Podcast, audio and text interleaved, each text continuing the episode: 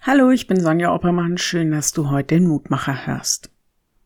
In der Kirche gibt es, zumindest fast überall, feste Abläufe und auch Worte, die in nahezu jedem Gottesdienst gesprochen oder gesungen werden.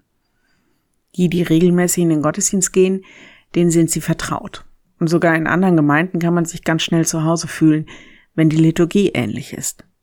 Vielen anderen bleiben sie fremd und manchen sind sie vielleicht nur irgendwelche Floskeln, die so dahingesprochen sind.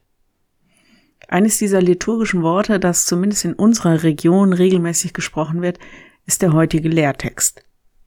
Aus der Bibel wird ein Abschnitt vorgelesen und der Leser sagt dann meist, Selig sind, die das Wort Gottes hören und bewahren. Lukas 11, 28. So wie manche Geschichte aus der Bibel haben wir dieses Wort schon oft gehört und wahrscheinlich oft genug überhört.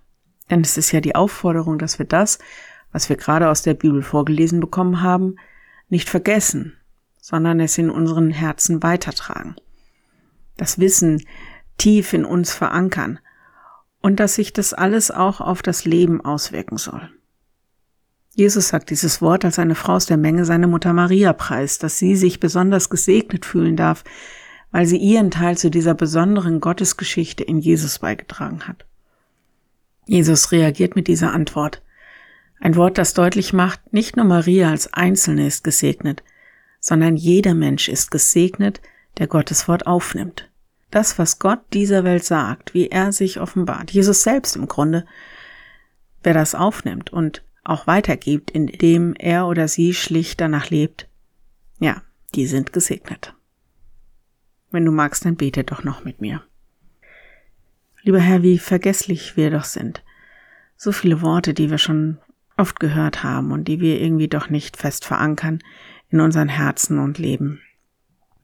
Schick uns deinen Heiligen Geist, dass du uns selbst im richtigen Moment an das erinnerst, was wichtig ist.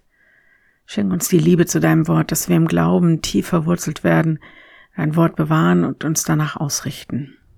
Gerade jetzt bitten wir dich darum, dass wir uns an dein Wort ausrichten. Wir bitten dich das für uns und wir bitten dich, dass du durch dein Wort und deinen Heiligen Geist die Herzen der Mächtigen bewegst, dass sie den Frieden suchen. Wir hören die Nachrichten und sehen die Bilder vom Krieg. Wir Mitleid mit den Menschen in der Ukraine und können uns kaum vorstellen, dass das alles in Europa geschieht. Wir hoffen auf dich, dass du uns Frieden gibst. Sei du bei allen Menschen, die sich um den Frieden bemühen und schütze die Menschen in der Ukraine und auch auf der Flucht. Segne uns, Herr. Amen. Morgen ein neuer Mutmacher. Bis dahin. Bleib behütet. Tschüss.